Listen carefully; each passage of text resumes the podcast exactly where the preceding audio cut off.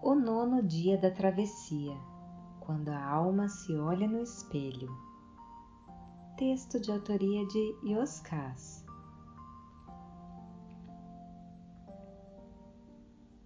Entardecia no nono dia da travessia. Tinha sido um dia monótono, mormente se comparado aos anteriores. O caravaneiro dera ordens para montarmos o acampamento um pouco antes da hora em que geralmente interrompíamos a marcha. Aproveitei para ir ao barbeiro. Pode parecer estranho, mas a caravana tinha um barbeiro. Um dos encarregados levava em sua bagagem uma pequena pia e um espelho, além dos apetrechos típicos para a barbearia, como navalhas, tesouras, óleos e cremes.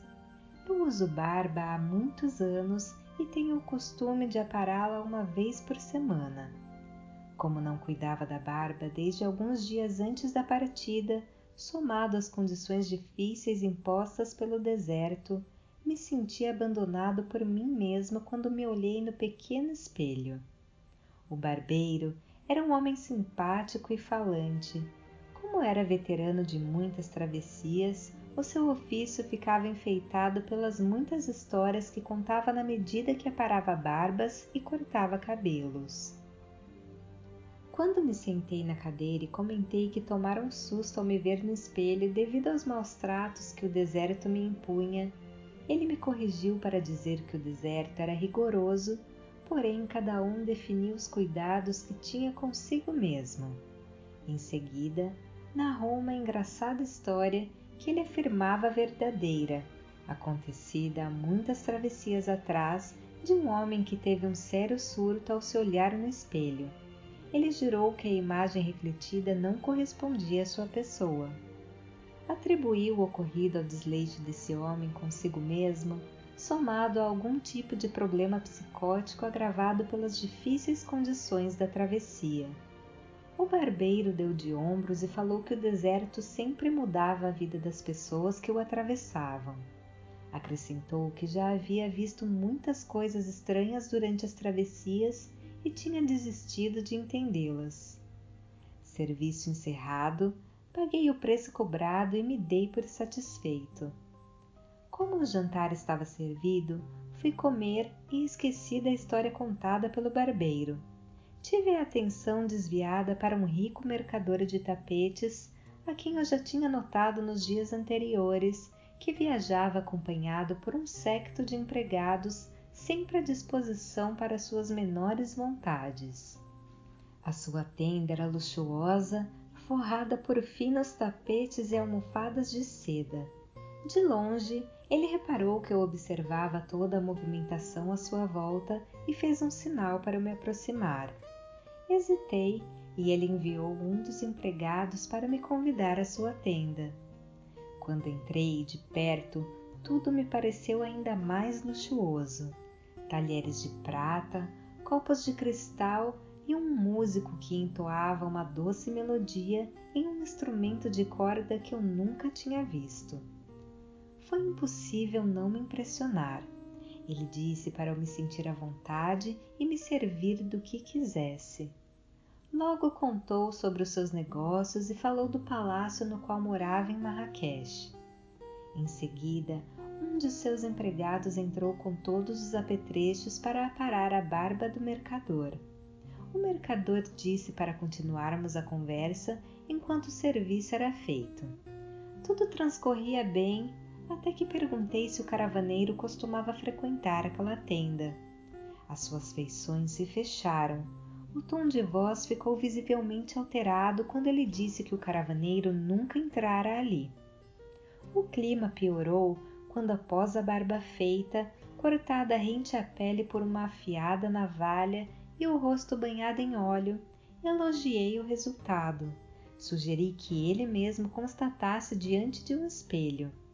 De modo grosseiro, bem diferente do afável anfitrião de pouco antes, o mercador disse que nunca se olhava no espelho durante as travessias no deserto. Em seguida avisou que estava na hora de ele dormir. Sem entender a mudança repentina de humor, fui conduzido por um dos empregados para fora da tenda. Atônito, fui para um lugar afastado para tentar entender o que tinha acontecido quando vi o caravaneiro cuidando de seu falcão após o período vespertino de adestramento. Aproximei-me e fiz algumas perguntas sobre a ave, menos por curiosidade e mais por necessidade de conversar. Não demorou, contei sobre o que tinha acontecido há pouco na tenda. O caravaneiro me ouviu com paciência e ao final não traçou qualquer comentário Perguntei por qual motivo ele nunca tinha entrado na tenda do rico mercador. A resposta foi simples: nunca fui convidado. Embora tenha me pego de surpresa, não tive dúvida da sinceridade do caravaneiro. Ele arqueou os lábios em leve sorriso. Havia compaixão e nenhum ressentimento. O caravaneiro pediu licença para ir jantar, pois logo a comida seria recolhida. Sozinho, me sentei na areia e fiquei tentando entender os estranhos fatos enquanto observava as primeiras estrelas surgirem no céu. Foi quando a bela mulher com os olhos da cor de lápis lazuli se sentou ao meu lado. Ofereceu-me um punhado de nozes.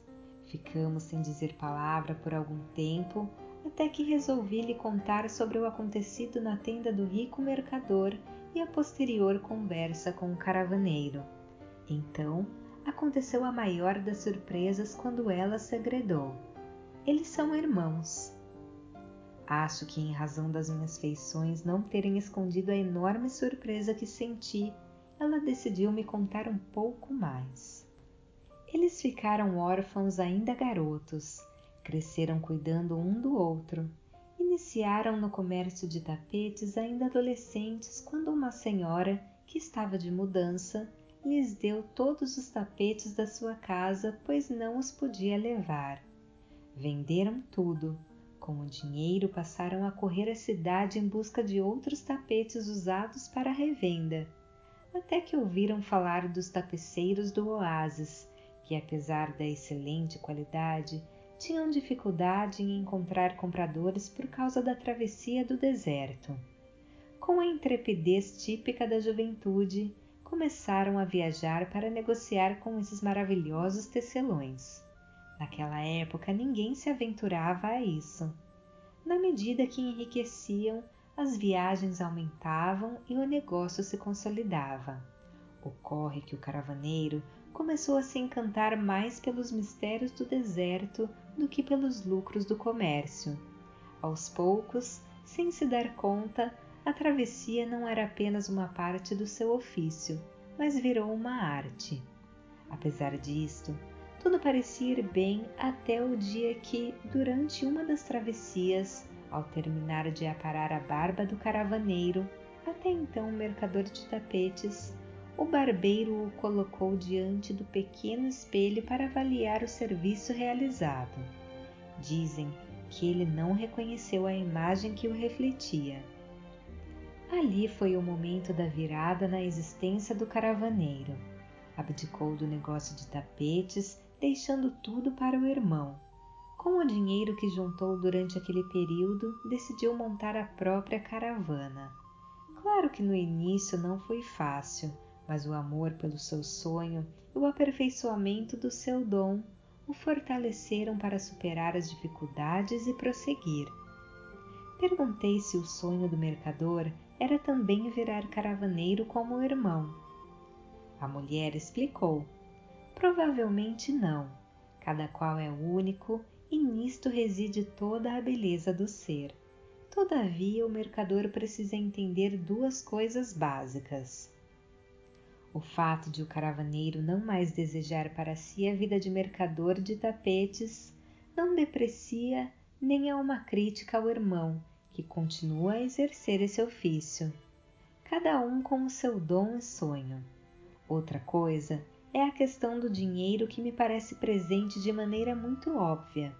O dinheiro é uma ferramenta útil e bem-vinda mas atravessar um deserto apenas para ganhar e acumular fortuna como forma de poder e dominação, orgulho e vaidade, causará em algum momento um inevitável vazio impossível de preencher com moedas. Um dia você acaba por não reconhecer o seu rosto no espelho por se tornar estranho a si mesmo.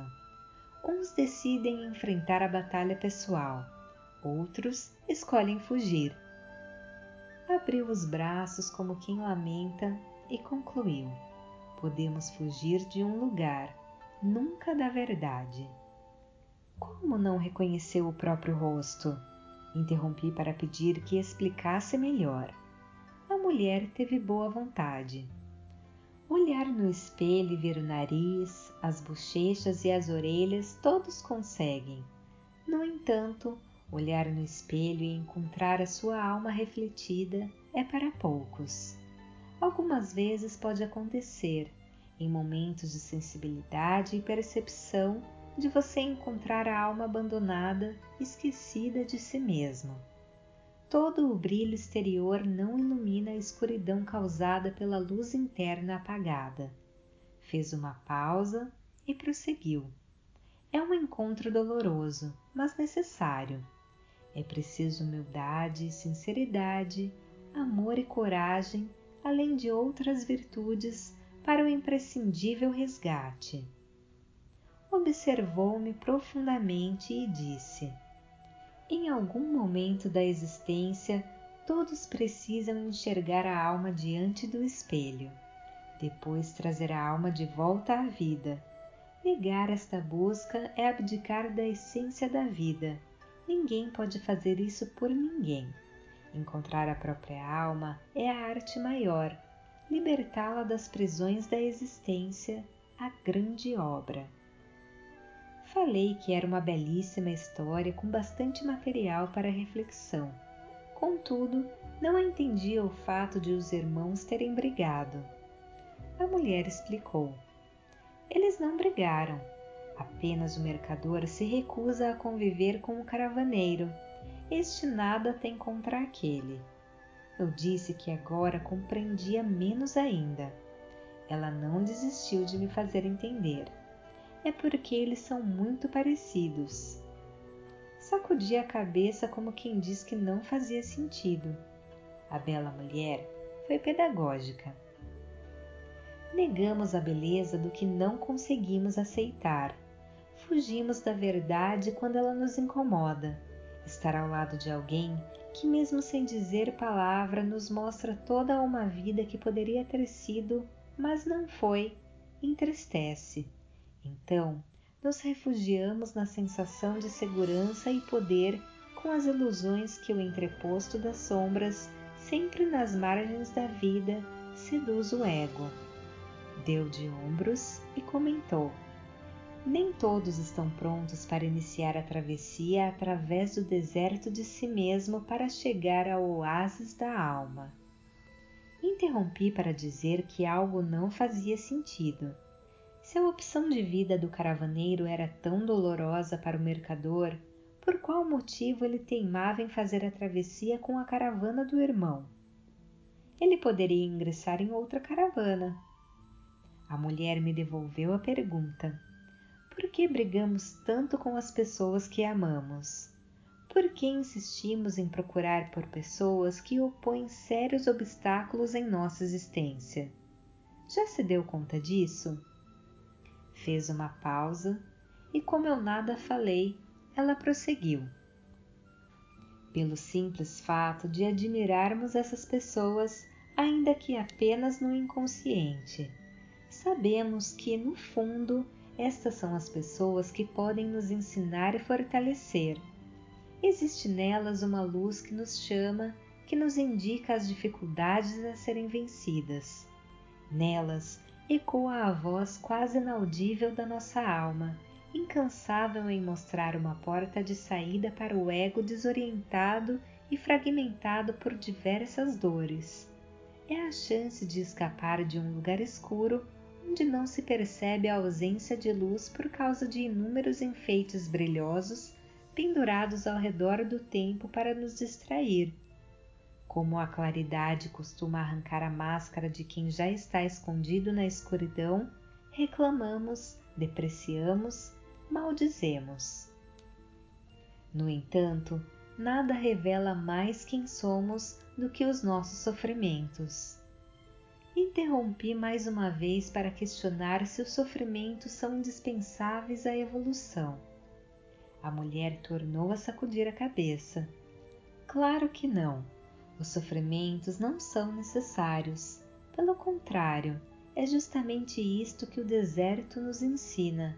Sofremos apenas quando nos movimentamos em sentido contrário à luz. Olhou-me nos olhos e pareceu ler os meus pensamentos. Sim, por mais absurdo que possa parecer, sofremos tão somente em razão de nossas escolhas. O deserto é apenas o deserto.